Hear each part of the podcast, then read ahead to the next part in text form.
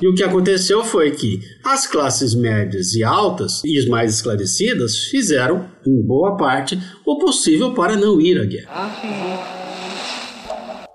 Você está ouvindo o História FM.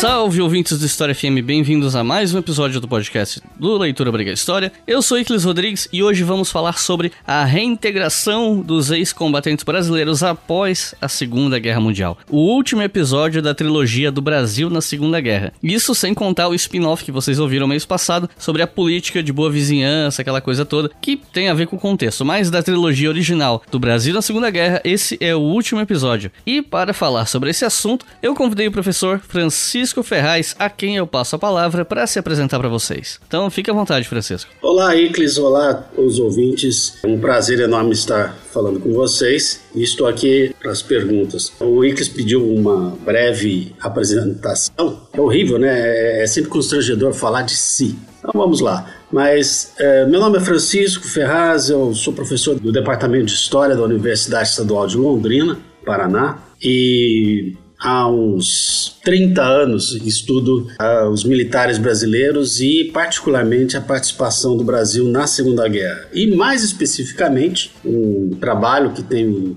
ao qual tenho dedicado desde meados dos anos 90, que é o que aconteceu com os expedicionários depois que eles retornaram ao Brasil. Não apenas os expedicionários militares, mas principalmente os expedicionários civis. E isso foi o objeto de pesquisa da minha tese de doutorado, A Guerra que Não Acabou, a reintegração social dos veteranos da Força Expedicionária Brasileira. Também um livro com o mesmo nome, publicado pela editora da Universidade Estadual de Londrina, versão impressa em 2012 e a versão agora eletrônica em 2019. Tenho também o livrinho mais introdutório, publicado pela editora Zahar, Os Brasileiros e a Segunda Guerra Mundial, que aí eu vou falar não apenas da FEB, mas das várias dimensões da participação brasileira na Segunda Guerra Mundial, desde os momentos iniciais até o pós-guerra, passando pela política de boa vizinhança, a chamada Batalha da Borracha, toda a negociação diplomática e as consequências no Brasil e principalmente fora durante a campanha da Itália. Basicamente é isso.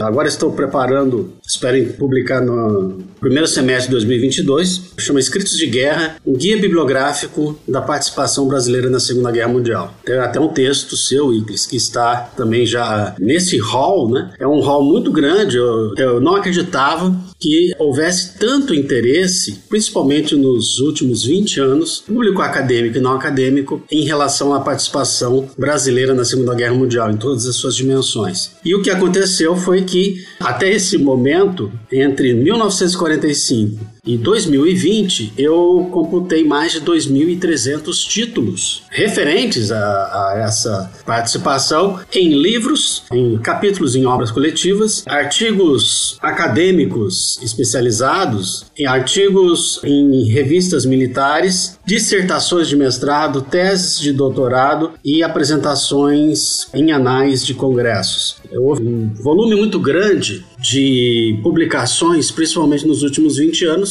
e pude notar que há um interesse cada vez maior. A faixa etária, inclusive, dos pesquisadores está diminuindo, ou seja, tem, tem pesquisadores cada vez mais jovens interessados em um processo histórico que parece distante, mas que quando vemos nos dias de hoje está muito claro, muito presente, tão recente, tão atual como é a luta contra os fascismos. Todos eles. Então é isso. Vamos conversar um pouco mais sobre a volta para casa dos soldados e os anos que se seguiram depois dos comerciais.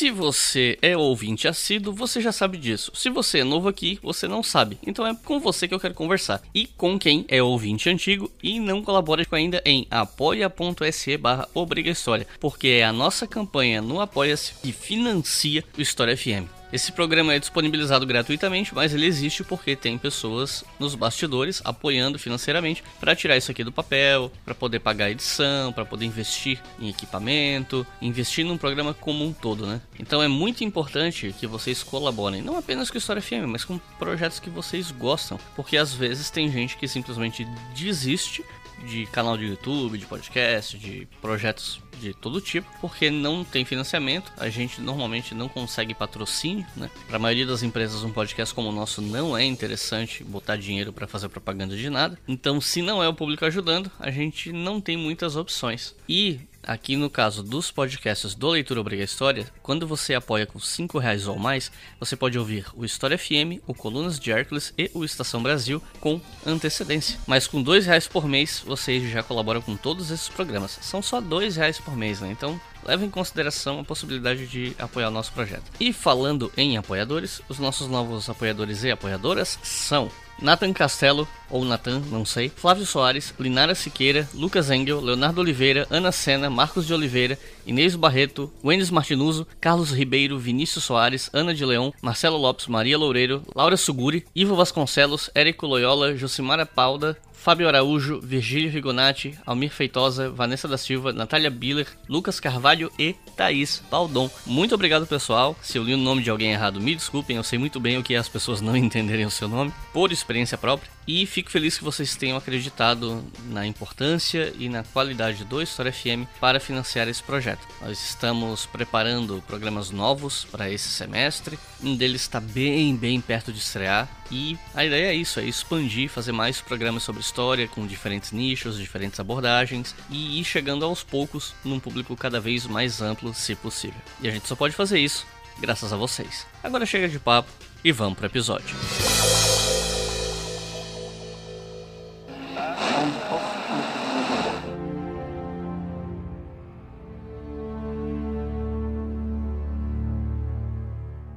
Bom, o meu primeiro impulso era começar essa conversa bem em 1945, a partir do momento que a FEB foi desmobilizada. Só que eu achei que era melhor dedicar um bloco aqui do nosso programa para falar um pouco sobre recrutamento e tal, porque ele ajuda a explicar muita coisa sobre essa reintegração que aconteceu depois que a guerra acabou. No episódio que eu gravei com o professor Denison de Oliveira sobre a FEB, que é o episódio 50 do História FM, para quem quiser ouvir e tal, a gente falou um pouco sobre isso, mas eu queria esmiuçar um pouco mais essa questão, porque no teu livro você enfatiza algumas questões que eu acho que são muito importantes, como por exemplo, o fato que os jovens com maior escolaridade adoravam fazer discursos a favor da entrada do Brasil na guerra, falar em heroísmo, falar de liberdade, mas na prática esses jovens fugiam do recrutamento que nem o diabo fugia da cruz. Né? E no funcionalismo público e mesmo no setor privado, nos cargos mais qualificados, chovia pedido de dispensa. E aí, por conta disso, o resultado é que a maioria esmagadora da FEB era formada por pessoas muito pobres, com pouquíssima instrução, e alguns deles, inclusive, eram analfabetos, né? Que foram colocados para arriscar a vida na guerra, mas não tinham alguns direitos básicos que onde era necessário saber ler e escrever para ter, né? E então eu quero primeiro perguntar sobre essa questão de classe no recrutamento. E aí depois, nas próximas perguntas, falar sobre exército, sobre saúde, política, sociedade. Mas nessa primeira pergunta é: como é que foi o recrutamento quando a gente fala de classe? Bom, Wickles, é, é bom esclarecer algumas coisas, porque realmente há uma imagem que, passada inclusive pelos próprios ex-combatentes de toda a natureza em suas memórias, jornalistas e boa parte dos estudiosos, sobre o caráter de classe, realmente com essa imagem dos deserdados da sorte. Aqueles que realmente não puderam fugir da convocação, não tinham padrinhos bons, não tinham boa proteção para conseguir dispensa e realmente acabaram tendo que ir à, à campanha. Há boa parte de verdade nisso. No entanto, há pesquisas recentes que têm mostrado algumas variações nesse perfil que eu acho que é necessário comentarmos. Vamos começar do começo. Quando se decide que vai enviar um conjunto de expedicionários, um corpo expedicionário, para combater fora do Brasil, além oceano, a ideia era de fazer um corpo de exército, ou seja, três divisões, aproximadamente uns 60 mil homens. Não era algo que fosse muito difícil em condições normais hoje no Brasil. Mesmo que a proporção de população, o Brasil tinha nos anos 40 aproximadamente uns 40, 42 milhões, 44 milhões de habitantes. E nesses pouco mais de 40 milhões de habitantes, a faixa etária em idade militar, aquela faixa que teria condições de ser submetida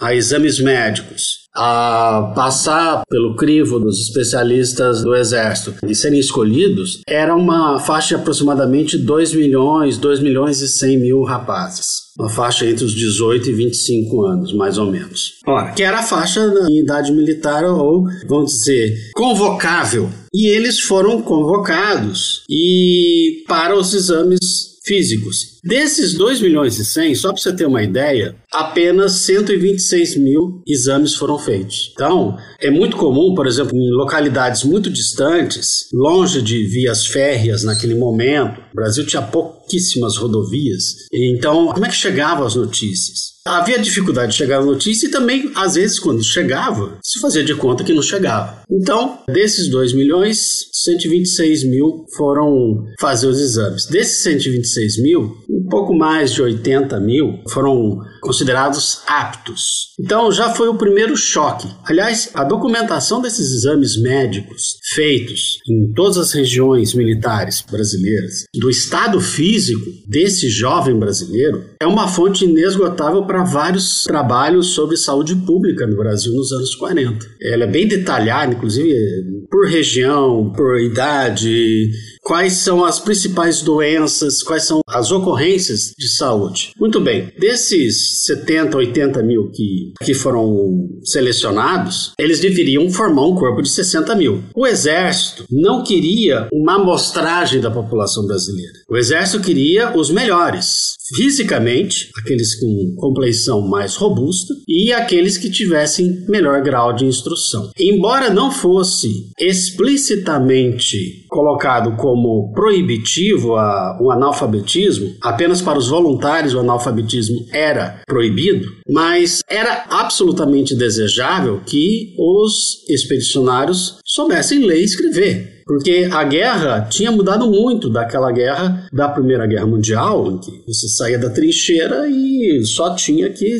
atirar e torcer para não ser varado de balas ou de fragmentos de granada antes de chegar ao objetivo. Não era o caso. É uma guerra de movimento, você tem que aprender a ler mapas, você tem que saber o funcionamento de diferentes armas, saber localizar-se saber vários dispositivos que não costumam conseguir informações de transeuntes ou de inimigos capturados, coisas que pessoas com menor grau de instrução dificilmente teriam. O analfabeto teria muito menos. Então, realmente, a possibilidade de ter analfabetos deveria ser nula ou reduzidíssima. Ainda assim, foram selecionados analfabetos na FEB. Hoje, a nossa estatística mais confiável, com base numa amostragem de certificados de reservistas do depósito de pessoal da FEB, que é o único conjunto com os perfis dos expedicionários que nós dispomos, que é algo em torno de 1.258 fichas, dos praças, nesse caso nós temos 6%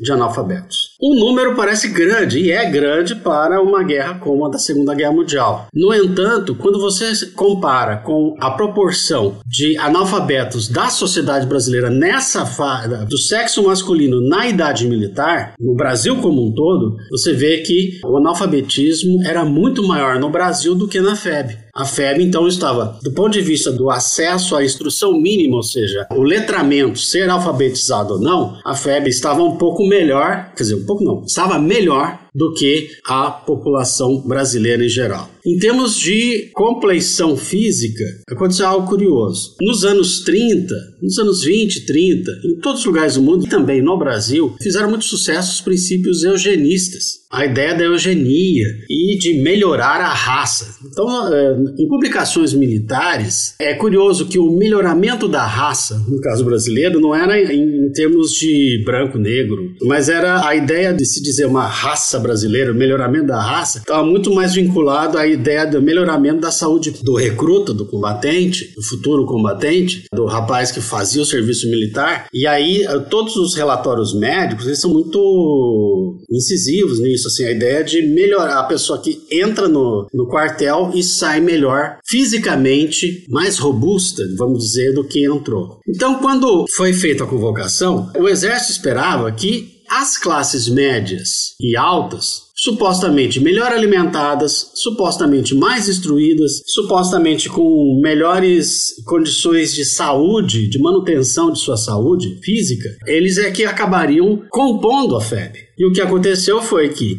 as classes médias e altas e as mais esclarecidas fizeram, em boa parte, o possível para não ir à guerra. Quando não conseguiam a dispensa diretamente, conseguiam um remanejamento para unidades de vigilância do litoral ou coisas do tipo. Então é curioso ver na documentação, por exemplo, o general Mascarenhas de Moraes, que é indicado como comandante da FEB, reclamando, fazendo reclamações diretamente ao ministro da Guerra, que era o general Dutra, dizendo que toda semana repartições públicas e privadas, instituições públicas e privadas estavam mandando mandando cartas solicitando a dispensa dos seus funcionários. Então, desde a Central do Brasil, Companhia Telefônica Brasileira, que era privada, enfim, você tem uma série de empresas privadas e instituições públicas que intercediam junto com algum deputado, algum político, algum alguém dentro do exército mesmo para conseguir fazer essa separação. A coisa piorava porque nem sempre a FEB ficou sob o comando direto do general Mascarenhas. Enquanto a FEB ainda estava em organização e treinamento,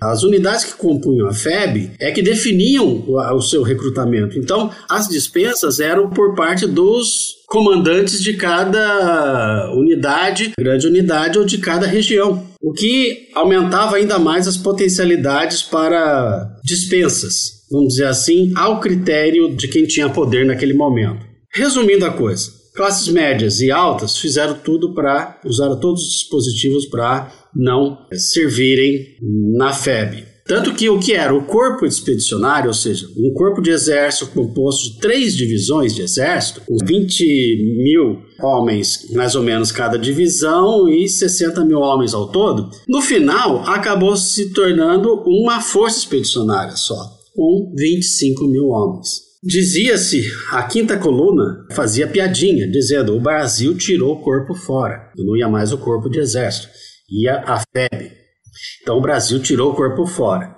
E aí as desconfianças em relação a realmente se, se o Brasil ia à guerra ou não, né? Ou ah, quando for a guerra já vai com a guerra já terminando.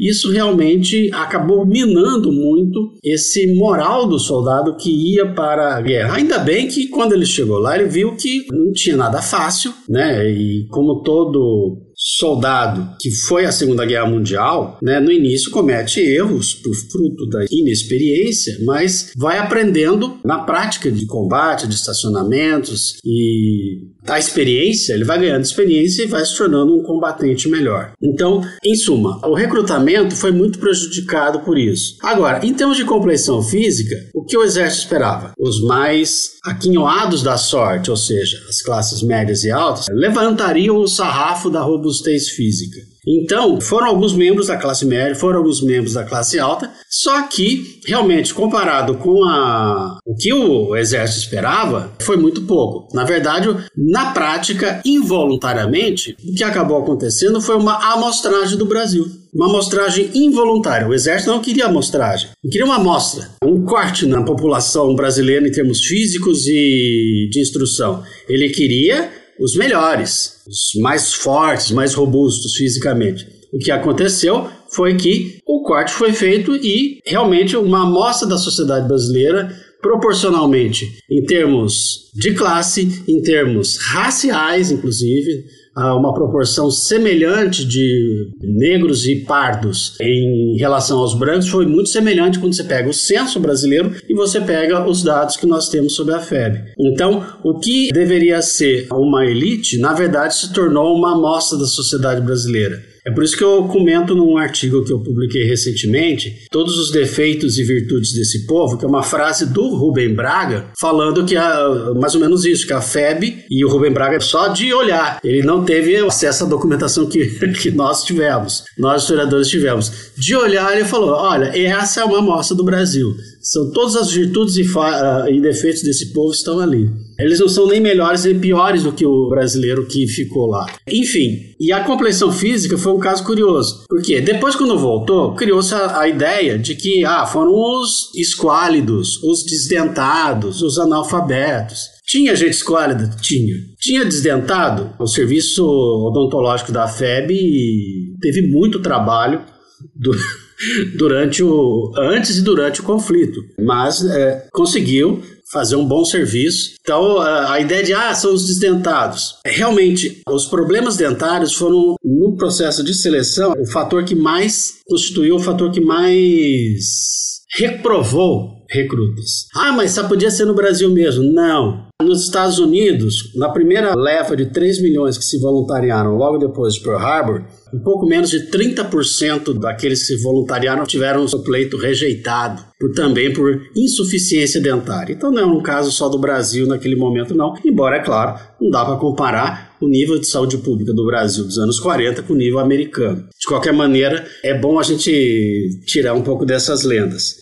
Fomos pesquisar alguns historiadores como eu, César Maximiano, e o César não tinha os dados das fichas, mas ele tinha os dados da intendência. E ele foi notar que o tamanho dos uniformes que eram solicitados para a tropa brasileira, mais de dois terços eram tamanhos médio e grande também os tamanhos das botinas, que em geral eram número 40 para cima. Então, perto daquele padrão médio do brasileiro, estava bem mais robusto, bem mais alto do que o que se esperava. Eu peguei, consegui pegar a altura média da FEB, né, dos expedicionários da FEB, por conta dessa amostragem de fichas, de 1258 fichas. E a altura média da FEB, mais de dois terços da FEB, mediam mais de 1,65, o que para os padrões de 1940, 45 era bem mais alto do que agora. Então nós temos de uma estatura mediana para cima.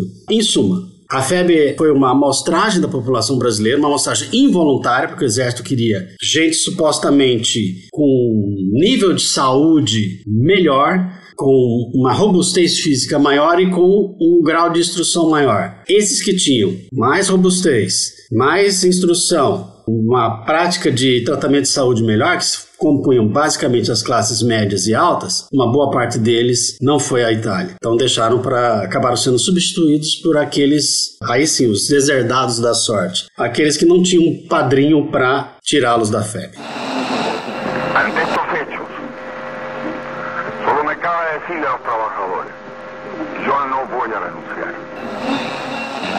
Uma questão que eu, que eu acho bem interessante para falar sobre essa coisa do recrutamento é a questão da relação da FEB com o exército regular. Né? Você fala disso no seu livro, para quem está ouvindo e não sabe de que livro eu estou falando, é o livro com o título A Guerra que Não Acabou. Lá no final do programa, o Francisco vai falar dele. Mas enfim, por que, que eu estou querendo falar disso? Porque no seu livro você comenta que muita gente dentro do exército fez de tudo para escapar da guerra, desde soldados até oficiais, e que alguns oficiais até aproveitaram da guerra para se livrar dos soldados mais incômodos, o que afetava muito negativamente o moral dos soldados que eram mandados para a FEB. Os soldados que escapavam da guerra eles achavam que tinham se dado bem e tal, ao contrário daqueles que tiveram que ir, que eram tratados como se fossem uns otários, né? os caras que se deram mal e tal. E uma discussão que sempre aparece quando se fala do exército brasileiro nessa época é a questão do exército de Caxias. Isso vem de uma percepção que tinha dentro do exército, né, de, de uma cultura hierarquizada, que ultrapassa a hierarquia normal dos exércitos, desrespeitam a questão, talvez, de classe, não sei, de os oficiais se acharem seres humanos superiores mesmo aos praças, né? E tem dois casos que você cita no teu livro que eu acho que são dignos de menção aqui. Um deles sobre alguns oficiais brasileiros decepcionados porque eles não teriam uma cantina privativa e teriam que comer a mesma comida dos soldados, ou o caso de um oficial brasileiro que teria reclamado do serviço de intendência dos americanos porque eles deram os melhores casacos de roupas de frio frio e tal para os soldados brasileiros, e, ao invés de só dar os melhores casacos para os oficiais. E o coronel americano, que liderava a intendência, teria repreendido esse oficial brasileiro, dizendo que se alguém tem que levar o melhor casaco de frio, os melhores uniformes de frio, tem que ser os soldados que estão na linha de frente no relento, e não o oficial que fica né, no conforto, no posto de comando e tal. Enfim, são só dois exemplos, mas que são bem ilustrativos dessa mentalidade extremamente hierarquizada e elitista dentro das próprias Forças Armadas. Né? Então eu queria te perguntar, como é que era a relação relação dos soldados com esse oficialato, né, com essa mentalidade de oficialato, e o que, é que essas memórias dos ex-combatentes falam sobre isso. E aí, se possível, eu queria pedir para você explicar o porquê existe essa expressão Exército de Caxias. Enfim, o que, que a gente pode falar sobre a relação da FEB com o Exército Brasileiro? Bom, Vou começar pelo fim. Essa é, diferença entre o exército da FEB e o exército de Caxias foi algo que começa a surgir na Itália E no, comentários, se, no pós-guerra, se tornaram bem mais disseminados, bem mais fortes, e, e, na verdade definiram, mesmo que a posteriori, uma realidade que realmente existia. Essa expressão de exército da FEB Exército Caxias, ela se torna muito mais, vamos dizer, conhecida num capítulo de um livro que é um dos melhores livros para se conhecer a campanha da Itália, que é um livro feito por ex-oficiais da reserva da FEB. Tinha os oficiais regulares, os militares, e tinha aqueles que tinham feito o curso de preparação de oficiais da reserva. Então eram estudantes de direito ou de medicina, ou já eram, alguns já eram inclusive já já estavam advogando ou já estavam clinicando, enfim, eles estavam fazendo a faculdade, ou seja, eram um grupo seleto de brasileiros, porque o, ensino superior na época era muito restrito, ou mesmo pessoas do nível médio, mas que estavam fazendo o curso de, para oficial da reserva. Quando eles voltaram, eles tinham aquela experiência da FEB, a experiência e viram os erros e os acertos. E em 1940 e agora não estou lembrado se é 48, 49, eles publicam. Esse livro teve três edições, inclusive. É, acho que a terceira edição é de 50 depoimentos dos oficiais da reserva da FEB. E um deles, um desses oficiais, José Góes de Andrade, escreve um, um, longo capítulo. Esse capítulo tem umas 80 páginas, mas ele é fantástico, porque ele vai mostrando, é um quase que um tratado, inclusive, da sociologia do, do quartel brasileiro naquela época e como que se relaciona com a própria sociedade. Então, segundo José Góes de Andrade, havia um paralelismo entre o tratamento que as classes superiores, as categorias supostamente superiores davam para os mais pobres e dependentes em relação ao exército. Muitas vezes o, o, quartel do exército, principalmente no interior, ele reproduzia as relações sociais entre aqueles que estão no andar de cima e aqueles que estão no andar de baixo. Então, aquelas relações de dependência se multiplicavam, se reproduziam. E a ideia de que o oficial é quase que imanentemente superior não é porque ele está ali, porque ele está naquela posição e dentro do quartel, no horário de serviço, ele tem a autoridade sobre o praça. Não, ele é superior porque é superior. É como se tivesse nascido assim. E é da natureza dele, é da natureza do praça, que é, é um reles obedecedor de ordens do oficial. E olha lá. Aí você vê um distanciamento, que é um distanciamento social que tinha em toda a sociedade brasileira. Quando o Érico Veríssimo, me falhou um pouco a memória, não sei se é o Érico Veríssimo ou Carlos Drummond de Andrade, um deles, agora eh, eu fiquei em dúvida, mas ele vai aos Estados Unidos no bojo dessa política de boa vizinhança, e ele vai no, a uma universidade e ele nota que no mesmo refeitório, no mesmo restaurante universitário, estão comendo professores e alunos. E ele achou aquilo incrível. Que igualdade é essa, né? É uma outra sociedade como a americana, como outras sociedades que não a brasileira, muito mais hierarquizada, que eh, o Érico Veríssimo no mundo civil já notava essa extração diferente no Brasil em relação a um outro lugar. Se isso era assim na vida civil, imagina a vida militar. Então, o, o oficial tem a cantina dos oficiais. Se um oficial entrasse num transporte coletivo e o praça tivesse sentado alguém que lhe era inferior hierarquicamente, você tinha que sair do lugar e deixar seu lugar para o oficial. E coisas desse tipo. Então, esse tipo de comportamento, prestar continência em tudo quanto é lugar, todo aqueles salamaleques que mostravam muito bem quem é que mandava e quem é que obedecia. E o José Góes de Andrade, esse autor, é um oficial da reserva, ele chamava atenção disso, falou assim, olha, esse era o exército de Caxias, para separar o exército do Duque de Caxias, que na verdade não é por causa do Duque de Caxias, mas era um exército do Brasil. Era aquele exército que estava aqui nos quartéis brasileiros. Comida ruim, comida diferente, comida ruim para os praças, comida boa ou melhor para os oficiais, é, os melhores uniformes, feitos de materiais diferentes, enfim, uma série de facilidades para os oficiais que eles mostravam como se fossem nobres, diferenciados dos pobres, que, está, que eram os praças em geral, que não tinham direito a nada ou muito pouco. Ora, o que o José Góes faz? Ele diferencia os membros do exército de Caxias e aí ele via na Itália um outro tipo de exército. Mas por quê? Por que, que mudou lá? Mudou por duas razões. Uma foi a convivência com outras forças armadas, particularmente com a americana, com regras. O Brasil integrado aos aliados, algumas estruturas, o Brasil teve que se adaptar às suas estruturas às estruturas de funcionamento de um exército dos aliados, particularmente do exército americano. Segundo, e tão importante quanto, o que aconteceu com o exército brasileiro também aconteceu com o exército americano. Também no exército americano havia um tratamento ruim nos anos 30, antes da guerra, entre oficiais e praças. E o que acontece? Quando nos Estados Unidos que tinha 170, 200 mil homens no exército quando acontece o ataque a Pearl Harbor. E eles saem de 200 mil ou seja, o exército dos Estados Unidos em dezembro de 41 tinha o mesmo tamanho do exército da Romênia naquela época.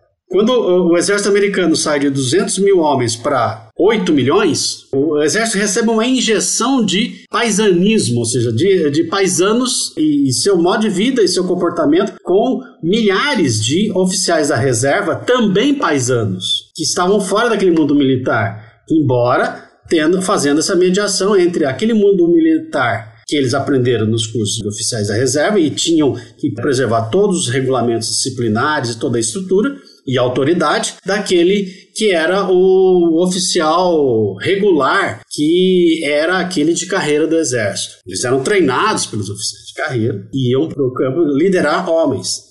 Então, você vê a diferença. É claro que tem oficiais da reserva que reproduzem os mesmos padrões. Então, até cinematograficamente, é, para quem assistiu Band of Brothers, é a diferença entre o oficial que treinava a tropa nos primeiros capítulos, que era, esqueci o nome dele agora. Sobel, Herbert Sobel. Sobel, isso, isso, Sobel, e o futuro capitão Winters, Dick Winters. Então você tem pessoas que vão aprendendo a, e, e, e vão separando separando as coisas, vão percebendo que é mais importante a eficiência em combate do que a autoridade. Porque é isso que importa. Na guerra, você não tem que ficar preocupado com se o seu uniforme é mais bonito ou se a sua passadeira está mais adequada para aquela parada militar ali é matar ou morrer. Então, a eficiência em combate é muito mais importante do que a aparência de quem é que manda nessa coisa.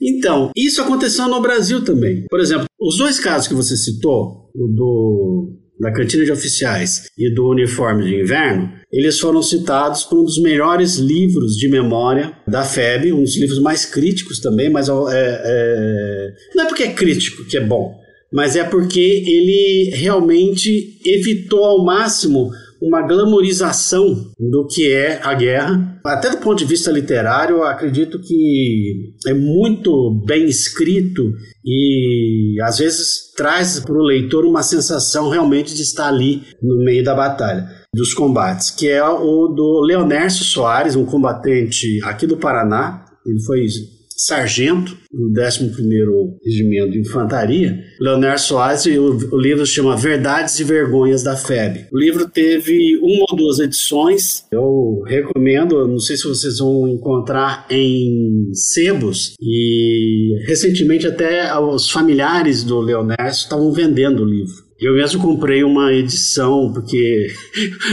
eu deixei para um orientando e nunca mais. Né? Isso acontece, né? Deixar livros, emprestar livros, nem sempre você garante. Mas vamos voltando ao assunto. Se o orientando estiver me ouvindo, ele já sabe do que, é, do que eu estou falando. Né? Muito bem. O Leonardo Soares, ele cita um terceiro caso, e aí dá para ver bem essa diferença do Exército da FEB e do Exército de Caxias, que era o seguinte: era uma exigência de bater continência para tudo no Brasil. Só que quando chegava lá na, na Itália, na frente de combate, nem sempre era recomendado você ficar toda hora mostrando que você devia respeito àquele oficial de maneira tão formal. Por quê? Porque havia snipers que poderiam estar mirando. Opa, esse aqui, por que, que eu vou gastar um tiro com esse aqui? Esse aqui é soldado, esse aqui não, esse aqui é oficial. Esse merece um, merece que eu mire e atire. Então há um caso que o Leonércio conta em que o sujeito uh, voltou com três, acho que ele tinha se tornado capitão, então ele estava lá com as três estrelinhas, né? Olha só, agora. E estava se exibindo, né? E aí alguns, até uh, tenentes, assim, meio que. e sargentos, uh, rindo, né? Assim, da, da frivolidade do, do novo capitão.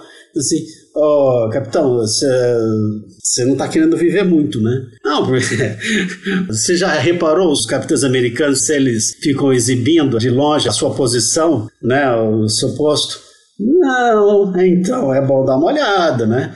Aí, quando ele foi ver, horas depois ele já estava com outro uniforme, já sem exibir que era capitão. Óbvio, né? Então, é, desde essas coisas até realmente o respeito em combate. E isso você vê muito na literatura. O soldado gosta mais é do comandante que vai com eles para o combate, e não aquele que fica no seu posto de comando e diga: vai lá, tira aquela bateria de artilharia ou, ou desmonta aquela, aquele ninho de metralhadora. Vai lá e resolvam isso. Eles não querem saber disso, eles querem, venham comigo, venham atrás de mim, ou vamos juntos. Então, isso sim é uma hierarquia de respeito. Então, no combate, o soldado brasileiro foi aprendendo também o que outros soldados aliados já tinham aprendido também, que a hierarquia do desempenho em combate, da liderança em combate, é muito mais efetiva do que simplesmente ficar exibindo ou exigindo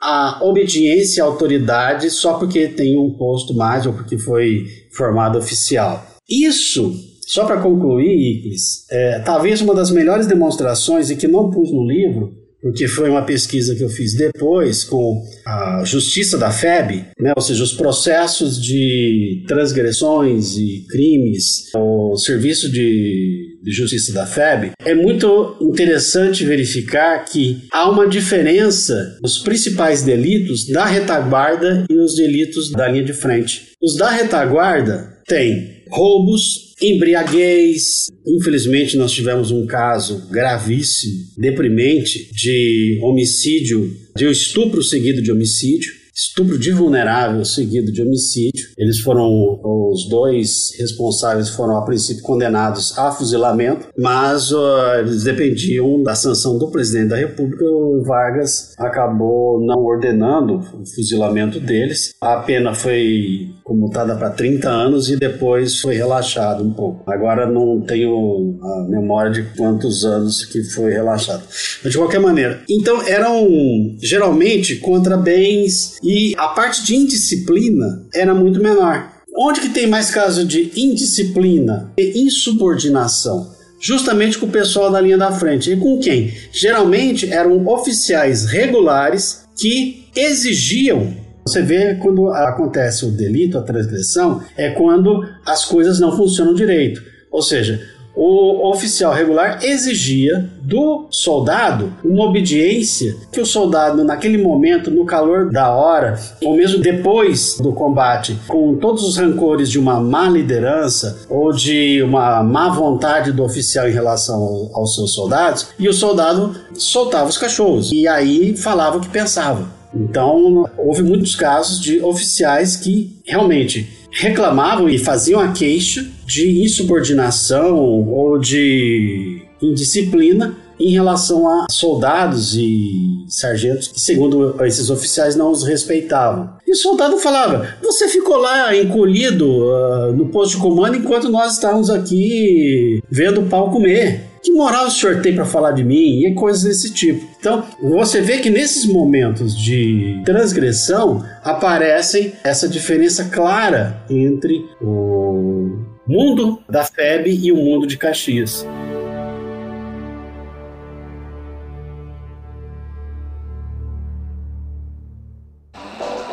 Você está ouvindo o História FM.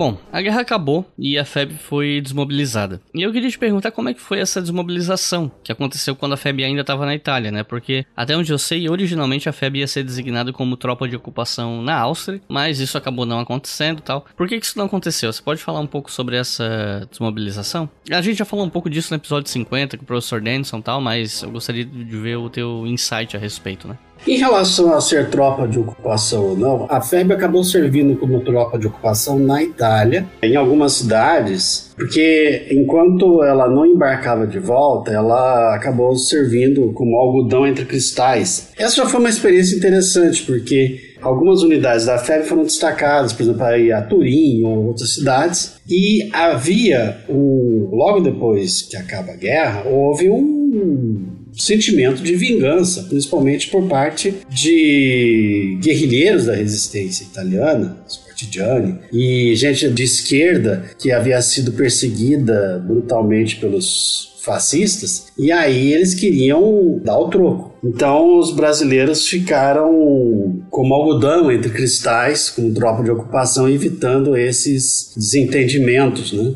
Eu lembro de ter entrevistado dois ex-dirigentes do Partido Comunista no Brasil, Jacob Gorender e Salomão Malina. E os dois comentaram a impressão para eles era, para eles como soldados, né, terem ido à Itália e quando acaba a guerra, eles que eram sempre clandestinos, militantes clandestinos comunistas, eles ficaram impressionados, que aí tinha liberdade, tinha até quermesse de comunistas e, e eles realmente ficaram, acharam que muito interessante essa experiência de não repressão e de poder exercitar suas crenças políticas livremente. É claro que essa experiência não pode servir de motivo. Eu acredito que o principal motivo para não ter aceito, o comando brasileiro não ter aceito o convite para servir de tropa de ocupação na Áustria foi basicamente para devolver logo os rapazes para casa. O que é curioso é o seguinte: para ir à guerra, quem define e combina para ir à guerra para o Brasil levar as tropas foram os presidentes Vargas e Roosevelt, que já tinham já iniciado as negociações já naquele célebre encontro em 1943 em Natal, aquela famosa foto do, no Jeep. E o curioso é o seguinte: não há, eu procurei na documentação, tenho colegas que, tem, que procuraram, não há notícia de que Vargas tenha recebido essa informação. Vargas ainda era o presidente.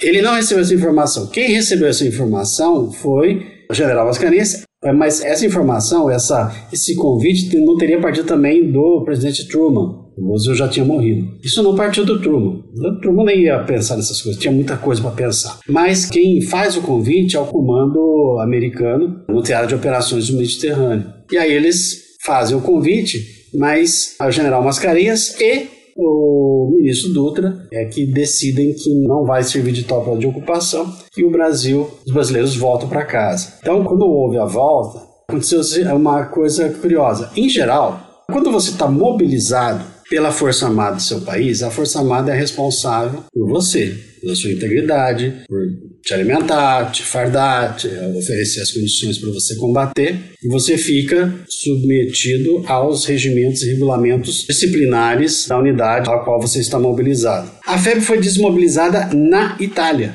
A FEB foi extinta antes do retorno dos expedicionários. Isso significa que quando os expedicionários chegassem, quando, eles estavam no navio, eles estavam submetidos à autoridade do navio americano, navio transporte americano. Quando eles chegavam no Brasil, eles não estavam submetidos à FEB, já não existia. Eles estavam submetidos ao comandante, em termos disciplinares, ao comandante militar na região do Rio de Janeiro. Então, quando chegaram lá, quando chegaram no Rio de Janeiro, os cinco escalões que chegaram, os soldados receberam claramente a ordem de que eles teriam que ficar esperando até pegar seu, os pagamentos que lhes eram devidos e eles tinham um prazo máximo para poder usar o uniforme da FEB. Depois de oito dias não podiam mais usar o uniforme da FEB e não poderia em nenhum momento dar entrevistas ou falar sobre a campanha da Itália. Quem deveria falar sobre a campanha da Itália seriam só os canais autorizados do Ministério da Guerra. Você viu no, no meu livro, até me foi dado por um, um documento por um membro da equipe de terra do grupo de caça da FAB, que é um ex-combatente e depois foi até presidente da seção do Rio Grande do Sul, da Associação de Ex-Combatentes, o senhor Neutair Pitan Silva, e ele me mostrou um release emitido pelo comando americano para o comando de caça brasileiro e distribuído para todos, dizendo Olha, você agora está voltando para o seu país. Fale bem. Nós até imprimimos um resumo dos feitos de vocês. Vocês têm mais a que mostrar com orgulho o que fizeram. Mas não se esqueçam, não deixem o gato com o rabo de fora. A guerra ainda não acabou no Pacífico. O inimigo está à espreita. Agora, convenhamos. É claro, isso era um conselho, mas deixava aos soldados e à equipe de terra, aos pilotos e à equipe de terra, o discernimento sobre o que dizer e o que não dizer. No caso brasileiro, do Exército, não. Foi simplesmente não pode falar. Está proibido. Não pode dar entrevistas. Poxa, não vai poder contar sobre a campanha? Claro que ocorreram. Houve depoimentos. Mas eles foram desestimulados ao máximo de falar. Então, isso para os civis já você vê, é, não pode usar uniforme, não pode exibir as medalhas. Boa parte das medalhas sequer foram entregues na na campanha. E medalha para ser entregue durante a campanha, que é para melhorar o moral da tropa para, tá vendo? Faça bons feitos e você terá o seu reconhecimento. Então, muitas vezes elas foram distribuídas aqui, literalmente na hora do rancho, como houve depoimentos que eu citei no livro.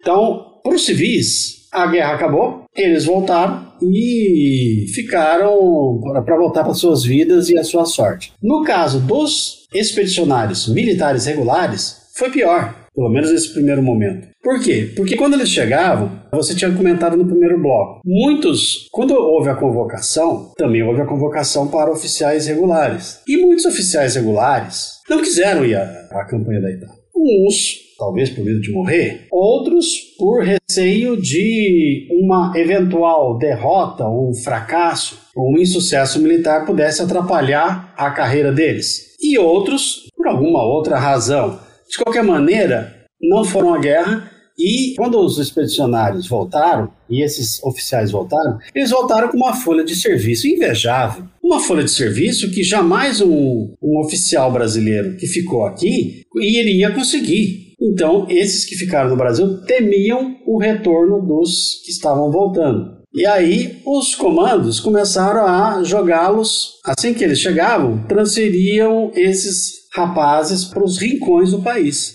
Fora aqueles que eram oficiais da reserva e que gostaram da, da vida de combate e, e resolveram querer seguir a carreira militar. Eles foram levados a fazer academia militar iguais aos outros, sendo instruídos por sargentos que nunca tinham visto uma guerra na vida, e ainda por cima vários deles foram reprovados de exercícios que na verdade eles sabiam fazer muito melhor. Então, eu tenho vários depoimentos, inclusive no, no que a gente chamaria de a história oficial do Exército, história oral oficial do Exército Brasileiro na Segunda Guerra Mundial, que é uma coleção com oito volumes, publicada pela Biblioteca do Exército, e vários, em vários trechos de vários depoentes, na maior parte deles oficiais regulares, alguns chegando que chegaram a generais ou coronéis e comentando que quando eles eram tenentes ou capitães e eles queriam ensinar de volta às suas unidades, queriam ensinar a guerra, né? Compartilhar aqueles conhecimentos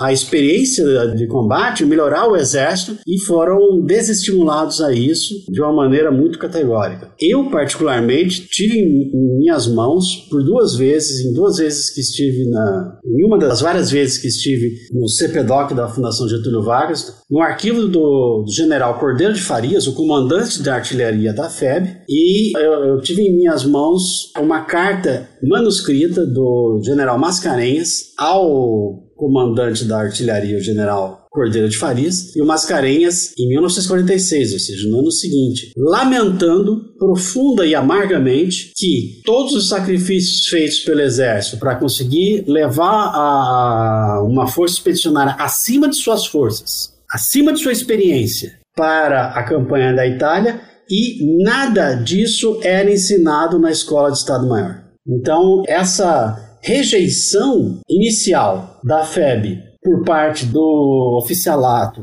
uma parte do oficialato brasileiro que ficou aqui no Brasil, Isso é uma marca que não pode ser esquecida e que foi reclamada, por exemplo, até por generais como Lima Breiner. No livro sobre a verdade sobre a febre, ele comenta sobre isso. E qual é o pecado dele e de outros colegas? Serem febianos. Então, o exército, por medo das promoções, de ficar para trás na carreira, ou mesmo inveja mesmo e do potencial político desses que estavam voltando, eles acabaram sendo colocados de lado. Não todos, aqueles melhor relacionados que já eram bem relacionados politicamente antes da campanha da Itália se deram muito bem posteriormente, como foi o caso do general Cordeiro de Farias. Mas não foi o único. E eu queria te perguntar, como é que foi a volta dos febianos para casa? No sentido assim, todo mundo fez uma viagem só ou foram várias remessas, várias viagens para até que todo mundo chegasse? Eles foram recebidos com festa? Como é que foi a volta e a recepção para os ex-combatentes? A recepção foi ótima. Eles voltaram em cinco escalões. Porque é o seguinte, cada navio transporte cabia no máximo umas 5 mil pessoas. Então, além da tripulação, cabia uns um pouco mais de 5 mil. Então, eles foram. Uma parte veio de avião, oficiais, alguns feridos, uma parte foi para os Estados Unidos, os feridos casos mais sérios ou mais complicados foram aos Estados Unidos para tratamento. A esmagadora maioria de praças e oficiais voltaram de navio. Então foram em vários escalões né? Vamos dizer assim que são cinco escalões. O primeiro foi o que teve maior número de festa, o segundo e terceiro também, acho que o quarto e quinto já não teve tanto, porque as pessoas já estavam, já tinham feito as festas para os outros, então eles não receberam tanta festa assim. Quando eles chegaram, foi um, talvez no século XX, uma das maiores festas da história do Rio de Janeiro, né? Embora os números sejam muito discrepantes, mas a gente pode contar com segurança algumas centenas de milhares de pessoas que foram às ruas no Rio de Janeiro para receber esses combatentes. Depois, eles, os que moravam no Rio de Janeiro e adjacência, ficavam por ali mesmo, ficavam aquartelados, recebiam os seus vencimentos e depois recebiam a dispensa. Um, os que não eram do Rio de Janeiro acabaram recebendo passagens e iam para as suas localidades. Em geral, essas localidades preparavam festas para receber. Desde a cidade de São Paulo, também foi uma festa gigantesca, Belo Horizonte também foi, até cidades pequenas, em que um ou dois combatentes, um ou dois expedicionários, eles chegavam e eram recebidos na estação ferroviária ou de como eles chegavam e é, recebiam as homenagens. Então essa parte das homenagens foi a primeira parte. Deu uma impressão para os combatentes de que estava tudo bem. Só que não estava tudo bem. Não havia uma rede de proteção e um sistema de transição da vida do combatente para um veterano de guerra. Havia, como é costume, comum acontecer, uma crença generalizada de que o combatente era um neurótico de guerra. Na verdade, eh, são poucos os que voltam realmente com distúrbios psíquicos, psiquiátricos, que é capazes de configurar o que a gente chama de estresse pós-traumático, que é o nome mais científico para o que popularmente se conhece como neurose de guerra. De qualquer maneira, essas pessoas voltavam aos empregos porque aqueles que tinham um trabalho e foram convocados, e for, é, o, por lei, o patrão tinha que readmiti-los a hora que eles voltassem. Claro que eles eram substituídos por outro. E aí, na hora que voltasse, tinha que demitir o outro, ou então os dois trabalhavam juntos e o patrão tava, pagava dobrado. Então já havia problemas ali. Em geral, o que acontecia era muito comum, que acontece também até hoje com rapazes que fazem o serviço militar e têm um emprego, o, o empregador não pode demiti-los enquanto eles estão fazendo serviço militar. Acabou o serviço militar, em geral, eles, alguns deles são demitidos. Porque aí já não tem mais a proibição e eles não podem fazer nada. Nesse caso, assim, ah, mas ele está criando problema, ah, ele voltou diferente. Claro que volta diferente. Não tem como você ir a uma guerra e, e voltar igual. Não quer dizer que seja neurótico. Não quer dizer que tenha estresse pós-traumático.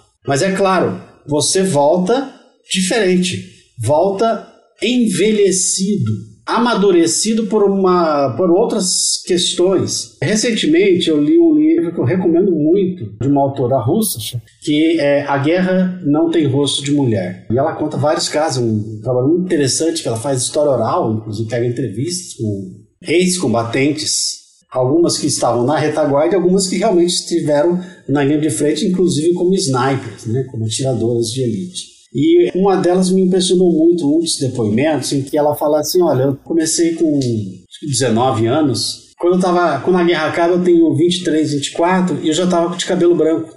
A guerra envelhece não só mentalmente, ela envelhece fisicamente as pessoas. Então é, é uma experiência limite que a gente não deseja para ninguém. Ninguém deseja, pelo menos normalmente, você não deseja que a pessoa tenha as duas experiências limites extremas, né?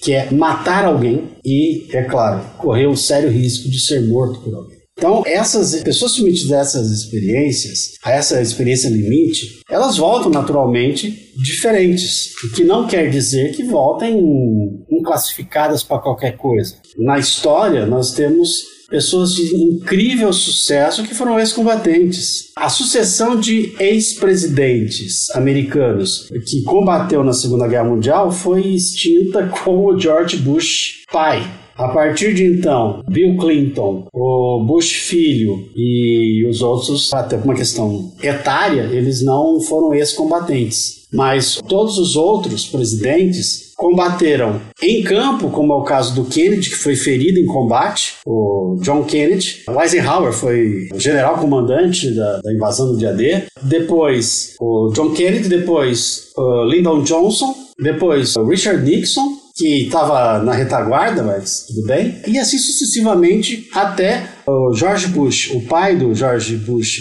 Walker Bush, né? O pai dele, George Herbert Bush, foi o último presidente militar e foi herói de guerra da Força Aérea. Então você vê que e isso não quer dizer que inclassificados. E vários atores de Hollywood foram uh, combatentes. Você tem N pessoas que tiveram sucesso na vida tendo sido combatentes. Portanto, não, é porque ah, voltou da guerra, voltou com problema. Não. Eu acho que o caso brasileiro, alguns casos brasileiros, como Celso Furtado foi da FEB, o economista Celso Furtado, ex-ministro, famoso economista, pessoa respeitadíssima eh, no Brasil e no exterior. Nós temos, por exemplo, o criador da aviação Itapemirim, Camilo Collor, então essa coisa de que ah, volta, volta diferente, volta esquisito, volta neurótico, isso é, é, bobagem. Na verdade, voltam diferentes sim, mas o que faltou aqui no Brasil foi exatamente essa preparação. Só para terminar, por exemplo, várias dessas pessoas voltaram com ferimentos. E casos, por exemplo, de incapacidade parcial ou total, eles só puderam ser atendidos seis meses depois da volta, porque não tinha uma lei que fosse feita para dar uma pensão para essas pessoas. Então elas tiveram que depender de favor de outros ou da família, até conseguir pleitear a pensão. E nem sempre conseguiam. Que é o caso, por exemplo, não fui eu que entrevistei, mas foi um colega do Rio de Janeiro que entrevistou, Najib Salomão, que foi ferido quando estava plantando uma mina terrestre em solo italiano. Ele foi a mina dele explodiu. Ele não morreu por milagre, mas perdeu um, olho e o outro teve um fragmento que ficou no olho dele, no, no outro olho. Ele foi tratado nos Estados Unidos e voltou com 5% apenas da visão de um olho. E aí ele tentou trabalhar e não conseguiu não tinha cuidado visual para nada. Então ele pediu a pensão por invalidez e foi recusado, porque afinal ele tinha ainda 5% da visão de um olho. Aí no desespero, ele vai para os canais que a gente sempre consegue, é, sempre conhece aqui no Brasil. Foi fazer privado o que deveria ser público, ou seja, ele escreve para a primeira dama, Darcy Vargas, expõe a situação dele. Algumas semanas depois, estava no Diário Oficial a nomeação da pensão dele. Então, realmente, não houve uma preparação, não houve nada que pudesse ser comparado, por exemplo, ao que foi feito pelos Estados Unidos, né, que era um, um volume muito maior de pessoas, um gasto descomunal, gastaram mais com a reintegração dos combatentes dos Estados Unidos do que com o plano Marshall inteiro, mas deu certo. Nos Estados Unidos, os 15 milhões de ex-combatentes que voltaram puderam recompor-se na vida e ajudaram a criar aquilo que ficou conhecido no, nas décadas seguintes como os anos dourados, no caso americano. E aqui no Brasil não tem isso.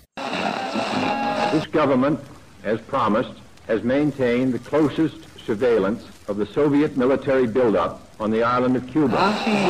E boa parte do pessoal que voltou para cá foi para a guerra quando estava entrando na idade de começar a trabalhar. E aí voltando para cá, eles voltavam às vezes sem uma qualificação profissional, ou então é gente que até conseguiu um emprego, mas logo teve que ir para a guerra e na volta não conseguiu um emprego de volta. E aí teve caso de expedicionário que gastou o soldo muito rápido e ficou sem nada. Teve, se eu não me engano, tem, é porque já faz um tempinho que eu li o teu livro. Eu li ele finalzinho de 2019. Mas se eu não me engano, tem um caso de um, um ex-combatente que acabou se metendo numa briga de bar e foi assassinado. Enfim, os destinos de tantos combatentes, eles foram muito distintos entre si. Mas tem ali uma parcela que teve muita dificuldade de adaptação no sentido, não necessariamente de deficiência por conta de um acidente ou algo assim, mas por conta de não se adaptar ao mercado de trabalho, um mercado de trabalho que não queria essa mão de obra ou que eles não eram qualificados para empregos que gostariam, coisa do tipo. Então, embora você já tenha coberto um pouco disso da adaptação, você pode falar um pouco sobre essa coisa da adaptação financeira e profissional dos ex-combatentes?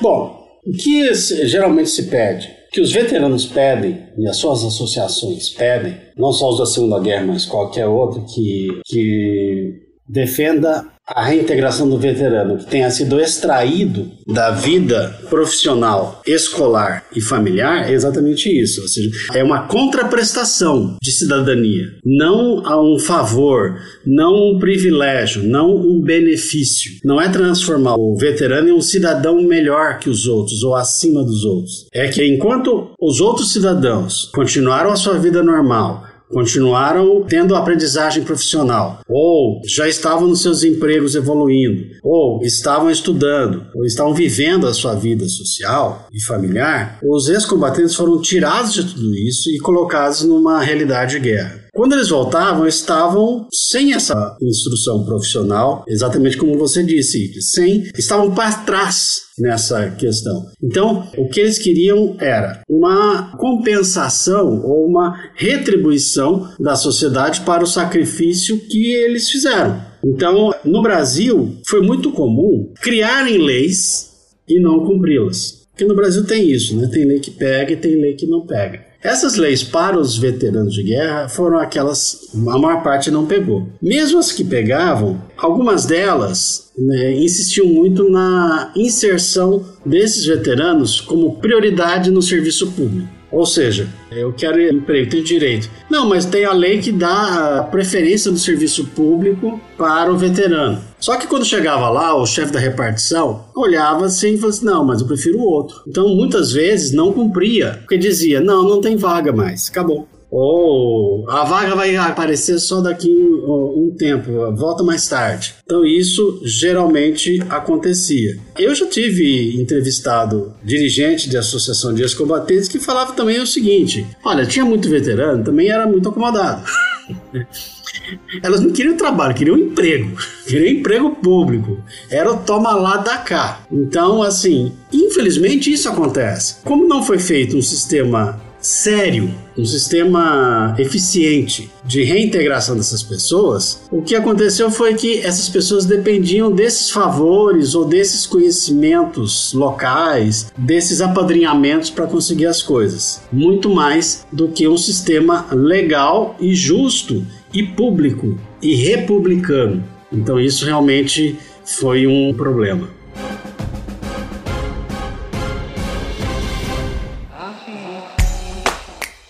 Se você quiser colaborar com o História FM, você pode fazer isso via Pix, usando a chave leituraobrigahistoria@gmail.com. E assim você colabora para manter esse projeto educacional gratuito no ar.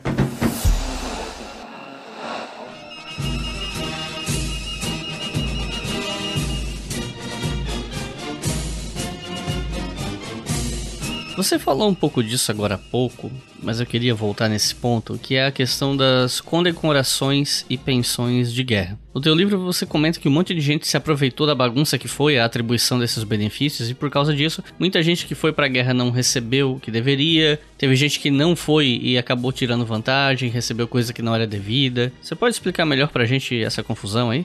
Em relação às condecorações, uma significativa parte, talvez a maioria, das condecorações, elas não foram entregues aos seus merecedores no campo de combate, ou pelo menos no teatro de operações da Itália. Elas são entregues já no Brasil. Em alguns casos, inclusive, há depoimentos dessa história oral do Exército Brasileiro. Há vários casos que eles contam que foi entregue literalmente na hora do rancho. Então, não tinha nem a leitura dos feitos pública dos feitos para os outros. Simplesmente, ah, tá aqui o seu rancho, tá aqui aquela medalha que você ganhou na campanha da FED. Então, realmente foi, foi um caso mais deprimente ainda, porque eles sabiam que teve várias pessoas que não participaram da campanha, mas que ganharam citações ou condecorações no Brasil por feitos que supostamente teriam colaborado com a vitória da FEB. Por exemplo, o fornecedor de uniformes, fornecedor original de uniformes do Brasil,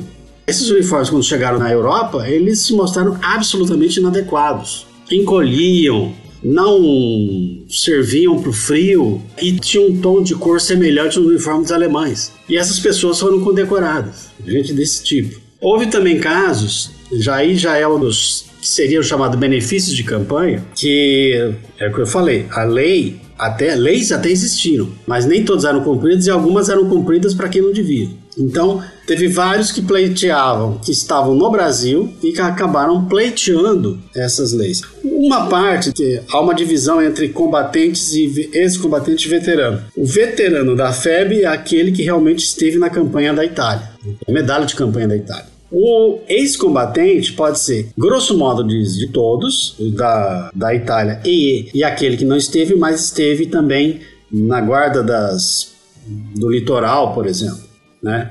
Formalmente, você pode falar dos dois, né, com ex-combatentes, mas em geral, quando você fala com veterano, veterano define bem a diferença. Veterano é aquele que esteve na Itália, ex-combatente é o que não esteve na Itália, mas também esteve mobilizado. Então, vários aqueles que estavam mobilizados, vamos dizer, o sujeito esteve em Fernando Noronha, Hoje, quando você pensa em Fernando Noronha, aquele paraíso tropical, caríssimo por sinal, parece que a vida deles era boa. Nos anos 40, Fernando Noronha era um inferno. A água era salobra, as condições de vida lá eram muito ruins. Ninguém queria ir a Fernando Noronha exatamente porque servir ali era um castigo, era um degredo. Então, em alguns casos, mas teve casos, por exemplo, o sujeito serviu no litoral de São Paulo, ficava comendo peixe é, todo o tempo. Então são casos diferentes, mas a lei tratava todos do mesmo jeito. E havia ainda brechas na lei que permitiam que, por exemplo, gente que fazia a segurança, a guarda da indústria de armas lá de Itajubá, por exemplo, também recebesse como se fosse ex-combatente. Então, esses abusos calavam fundo nos veteranos que não viam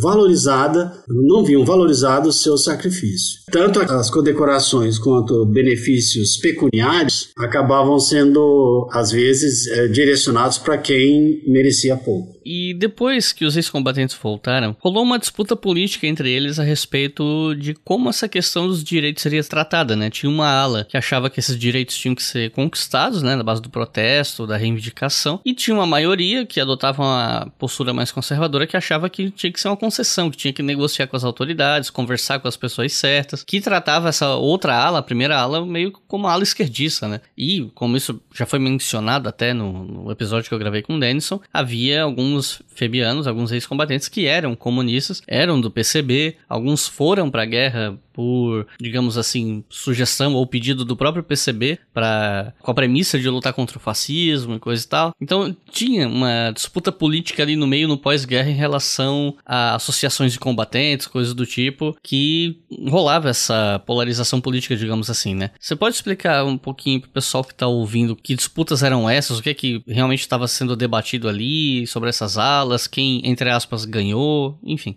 A FEB foi formada por um vasto campo de práticas políticas e ideias no Brasil, inclusive uh, aqueles que se diziam apolíticos. Muitos deles, uh, talvez até a maioria, não se envolvia com política. Então na FEB você tinha via células do Partido Comunista dentro da FEB. Mas ali dentro da FEB, na campanha da Itália, a militância política era muito. era até desestimulada, não só por um respeito da autoridade, mas também por conta da necessidade de fazer o que tem que ser feito. Ou seja, vamos primeiro combater os nossos inimigos. Quando a guerra estava acabando e de vez em quando notícias sobre o fim do Estado Novo, que estava próximo, chegavam na Itália. Então, entre vários oficiais, a maior parte dos oficiais eram, por exemplo, pró-brigadeiro Eduardo Gomes. Eles eram anti-Vargas, todos contra o Estado Novo, mas a maior parte dos oficiais era contra Vargas também, a favor da candidatura do brigadeiro Eduardo Gomes, da UDN, e eles tinham.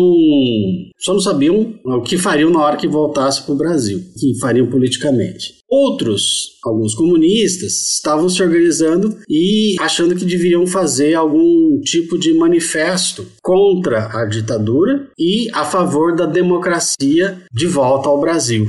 Foi alguns desses que redigiram um manifesto que foi endereçado à Liga da Defesa Nacional, porque se mandassem para os órgãos de divulgação ou da imprensa de esquerda ou sindical, coisa assim, não iam conseguir. Então o que, que eles fizeram? Para conseguir a divulgação, eles endereçaram com, em nome da Liga de Defesa Nacional. E a Liga de Defesa Nacional também tinha gente de todo tipo. A maior parte não era comunista. Mas como era um manifesto que não era comunista, ou seja, era pela democracia, a favor das, das liberdades e do desenvolvimento do povo brasileiro, etc, etc, que nós conseguimos, nós aqui ajudamos a conseguir as duras penas, vertendo nosso sangue. Enfim, esse manifesto foi assinado por 300 oficiais mais de 300. Inclusive, gente anticomunista, que depois, inclusive, ficaria notório pelo anticomunismo, como o futuro general Plínio Pitaluga, o Ciseno Sarmento, o Moziu, Lira Tavares, generais que, inclusive, participaram do, do regime de 64. E eles eram, mas naquele momento eles eram capitães, tenentes e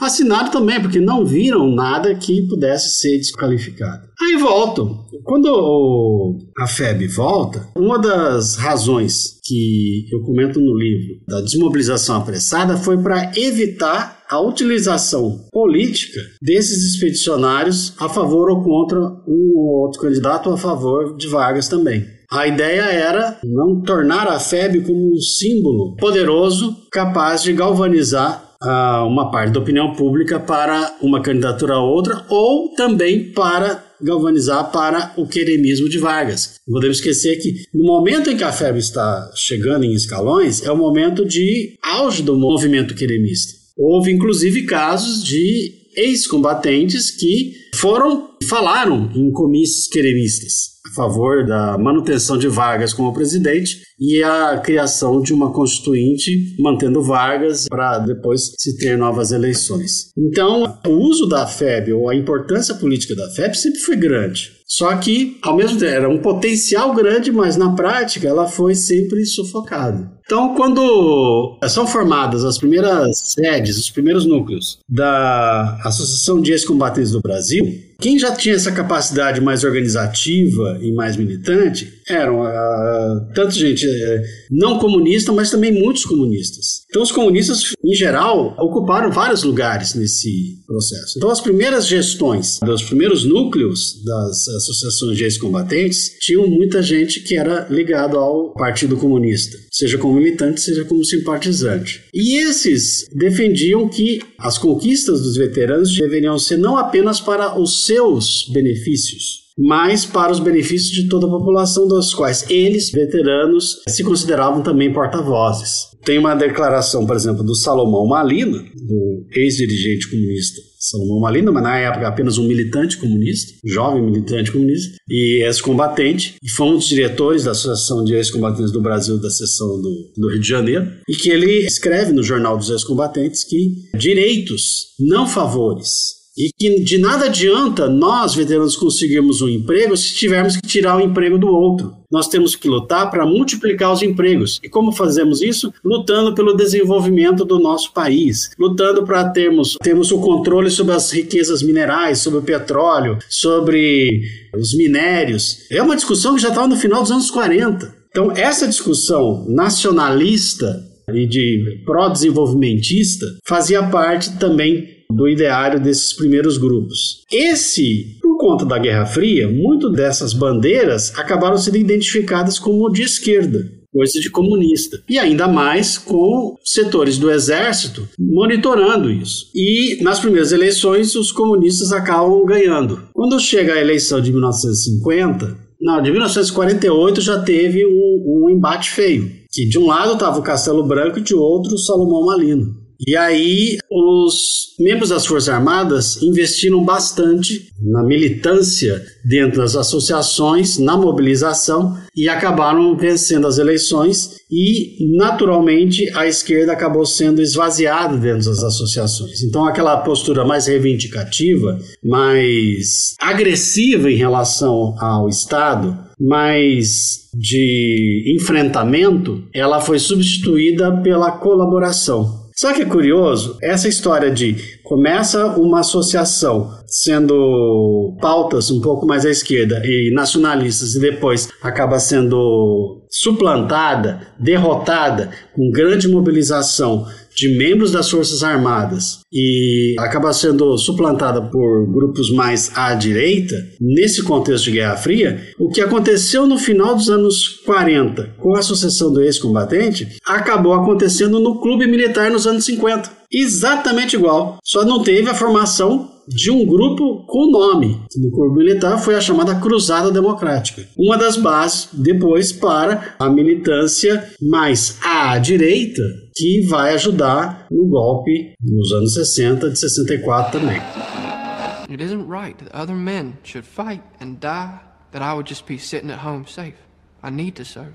I got the energy and the passion to serve as a medic, right in the middle with the other guys. No less danger, just while everybody else is taking life, I'm be saving it.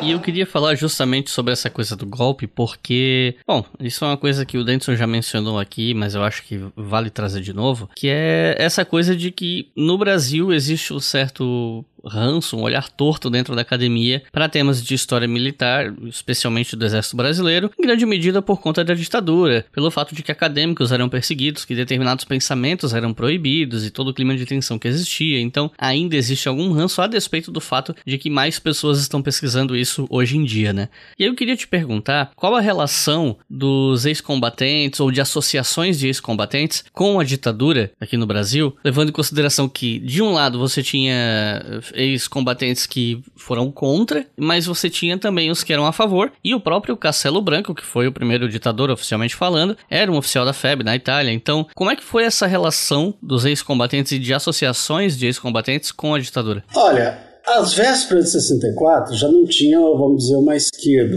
dentro das associações. Então, o que se tinha mais era, por exemplo, gente que, no máximo, professava uma fé mais liberal contra quaisquer ditaduras ou quaisquer golpes e golpismos. Eu vou dar o um exemplo da associação que eu pesquisei mais detidamente, que foi a Associação de Ex-Combatentes, a seção de São Paulo, capital. Nos dias seguintes ao golpe, houve uma reunião na, na associação e eles montaram uma carta aberta em que congratulavam militares, generais que fizeram a revolução, né? chamada, aspas, Revolução de 64, e pior, e mais, mais interessante, né? Eles aproveitavam para dar sugestões, inclusive criaram listas negras do que fazer, é, limpar o serviço público dos elementos comunistas, etc, etc, limpar as faculdades, fazer uma operação limpeza, alguma coisa que hoje seria muito bem apoiada pelo atual presidente. Então, assim, esse espírito de, de Santa Inquisição, né, de macartismo, ele estava presente nesses primeiros pronunciamentos. O curioso é que eu tinha falado desse senhor Neutair Pita e Silva, agora há pouco, e ele, ele foi o único que deu uma declaração de voto na ata dizendo que não concordava com o teor do documento e que não estava ali para ver um possível movimento de ditadura totalitária ser substituído por outro. O curioso é que era assim, mas ele foi voto único, né? E ele era liberal, ele não era de esquerda. Mas ele era alguém que achava que o que estava. O governo de João Goulart está sendo substituído estava sendo substituído por algo que parecia muito próximo de uma ditadura que poderia ser igual ou pior do que aquela que supostamente estaria sendo derrubada. Ao longo da ditadura, houve muito pouco pronunciamento por parte dos ex-combatentes. O que aconteceu foi que alguns grupos, geralmente ligados a militares da ativa e que eram ex-combatentes, é que se aproximaram,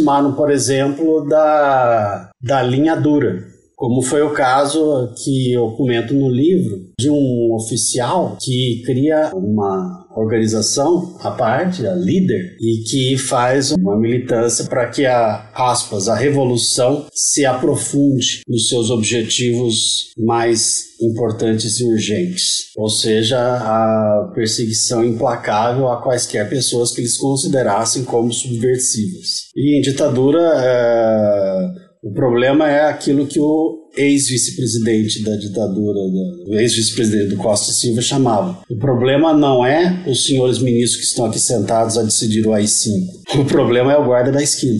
Então, para, para candidatos a guardas de esquina e ditadores, nós temos muitos, né? O general Castelo Branco, houve uma ideia de que, ah, mas ele é nosso ex-combatente, a gente pode pedir para ele. E o general Castelo Branco teve uma reunião com os ex-combatentes e disse claramente: eu não vou, eu não posso, está fora da minha alçada beneficiar quaisquer que seja. Eu não vou transformá-los em uma categoria especial só porque eu sou ex-combatente, ponto. Então eles não. É, muito pelo contrário, eles não tiveram benefícios por terem sido ex-combatentes pelo fato de que alguns dos oficiais generais, oficiais coronéis que participaram do golpe e na ditadura, eles não tiveram nenhum benefício. Eu acho até que foi muito digno, né, de não, vamos dizer, uma parte republicana dentro de outras bem pouco republicanas nesse período. E aproveitando para falar disso, desde que a Segunda Guerra acabou, o Brasil passou por diferentes governos. A gente teve um período democrático. A guerra aconteceu enquanto o Brasil era uma ditadura, depois um período democrático, depois ditadura de novo, depois democracia de novo. Tudo sempre muito na corda bamba, vamos dizer assim. E eu vejo muito, quer dizer, agora nem tanto, mas até uns anos atrás eu via muito, acompanhava muita coisa sobre a FEB na internet. E se falava muito sobre, ah, os pracinhas são esquecidos, a memória da FEB é esquecida, etc. Nenhum governo faz nada, nenhum governo fez nada. E isso me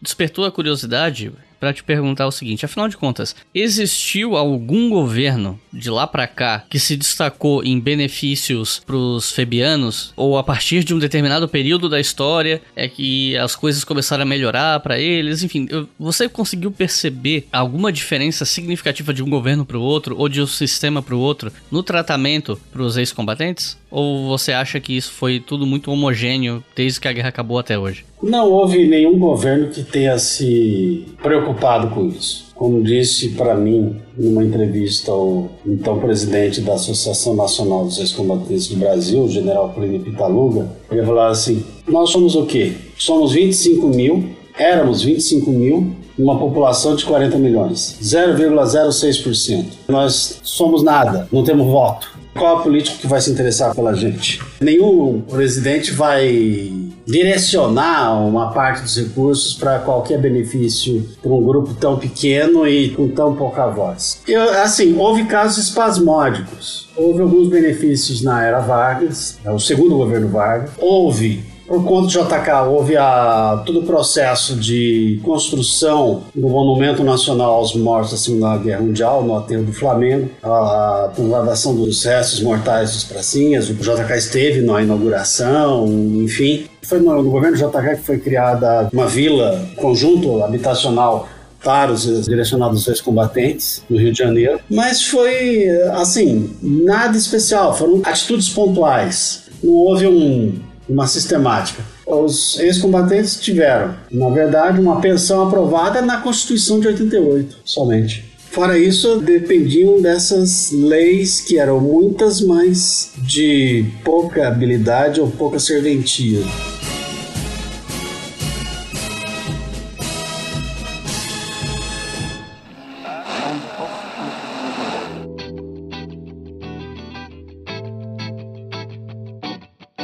Recomendações de leitura para quem tá ouvindo o episódio ainda, ouviu até o final, se interessa pelo assunto, quer estudar mais, mas não sabe por onde começar. Se você tivesse que recomendar três livros sobre o assunto para quem tá ouvindo, que livro seria? Isso contando, logicamente, com o seu livro A Guerra que Não Acabou, porque eu acho que é um baita livro, é um dos meus favoritos e eu acho que ele tem que ser divulgado, né? Mais divulgado, as pessoas têm que saber que ele existe e ler, porque ele é muito legal. Então, além do seu livro, que outros dois você recomendaria? Fique à vontade. Bom, ainda bem que você me poupou de falar do meu próprio livro, assim eu tenho poupado o constrangimento. Eu acho que é importante, é uma coisa que eu trabalhei muito no livro e é um ramo bastante pequeno, mas ativo, de estudiosos desse pós-guerra no Brasil. A gente tem desenvolvido a ideia de que houve dois tipos de esquecimento. Um é esse esquecimento que eu chamo de material, concreto, que é o das condições de vida, de reintegração profissional, de reintegração na sociedade, etc. O outro esquecimento é esse simbólico, que é o esquecimento ou às vezes o a distorção dessa memória da FEB ou do que é, ela implica. Então, é, também há estudos sobre monumentos, sobre o mausoléu. Então, eu gosto de trabalhar com esses dois. E quem trabalha muito bem com isso, um livro que eu recomendo vivamente, sobre duas coisas: o morrer na guerra, a devoção religiosa dos combatentes através dos vestígios, da pesquisa feita dos vestígios encontrados com os mortos em combate, os mortos na campanha da Itália, e essa documentação é o livro Morrer na Guerra: A Sociedade diante da Morte em Combate. E aí também há uma análise sobre a questão monumental, ou seja, os monumentos eh, vão representar essa parte inscrita na, no mármore, no bronze, na pedra, essa cultura material que nós temos sobre a participação brasileira na Segunda Guerra. Então, Morrer na Guerra, de Adriane Piovesan, é um desses livros. É da editora CRV, é um livro que eu gosto muito. Há um capítulo no livro de Denison de Oliveira, que você já entrevistou, que né, do livro Aliança Brasil-Estados Unidos, Nova História do Brasil na Segunda Guerra Mundial, em que ele faz um trabalho muito bem documentado sobre esses brasileiros que tiveram que passar pelos hospitais americanos antes de voltarem ao Brasil e como que essa reintegração também é bastante problemática. E você me pediu três. Eu gostaria de falar de dois livros que, embora não sejam também diretamente relacionados ao tema, mas eles, para mim, são clássicos. E eles trabalham tanto o presente quanto o passado. Um deles é do historiador César Campione Maximiano, Barbudos, Sujos e Fatigados, Soldados Brasileiros na Segunda Guerra Mundial, em que, em vários momentos ao longo do texto, ele comenta sobre essas disputas de memória, sobre a historiografia da FEB, sobre, ele baseou-se também muito nos depoimentos de ex-combatentes, como que esses ex-combatentes estavam no momento em que ele os entrevistou e todo esse período de décadas que aguardaram para ter uma voz em relação ao silêncio que, ao qual, na maior parte das vezes, eles foram relegados. E, por fim, por último, mas não menos importante, eu considero clássico o Boris Schneiderman, que foi falecido uns anos atrás, foi combatente da artilharia da FEB, e ele tem um clássico que é o Guerra Insurgina, mas ele publicou um, um, conjunto de pequenos artigos e ensaios sobre essa campanha chamado Caderno Italiano. E nela ele comenta não só mais questões sobre o antes dele ir à guerra, o durante e também o depois. Então ele comenta sobre a historiografia, ele comenta sobre por exemplo, o livro do William Walker, que foi muito polêmico, ele comenta sobre as crônicas do Rubem Braga, enfim, uma série de ensaios que valem a pena ser lidos por quem quer que se interesse, não apenas pela, pelos veteranos da FEB, sua reintegração, mas também pela campanha da Itália. Então é isso. Francisco, tem alguma consideração final? Eu só agradeço. É, é, talvez eu tenha me excedido falando demais, né? Não, imagina. Mas é, é, esse é vício de professor que, mesmo às vésperas da aposentadoria, acabo não, não largando. Então é isso. Eu gostei muito de ter falado com você e é sempre bom ter um veículo tão importante para comentarmos sobre um assunto que, que me é muito caro. Então é isso. Muito obrigado a todo mundo que ouviu até o final. Não se esqueçam que nosso podcast é financiado pela nossa campanha no Apoia-se, que você pode colaborar com dois reais por mês ou qualquer valor acima disso. E com cinco reais por mês você pode ouvir os episódios com antecedência. O link para nossa campanha no Apoia-se é apoia.se barra História. Então é isso. Muito obrigado e até a próxima.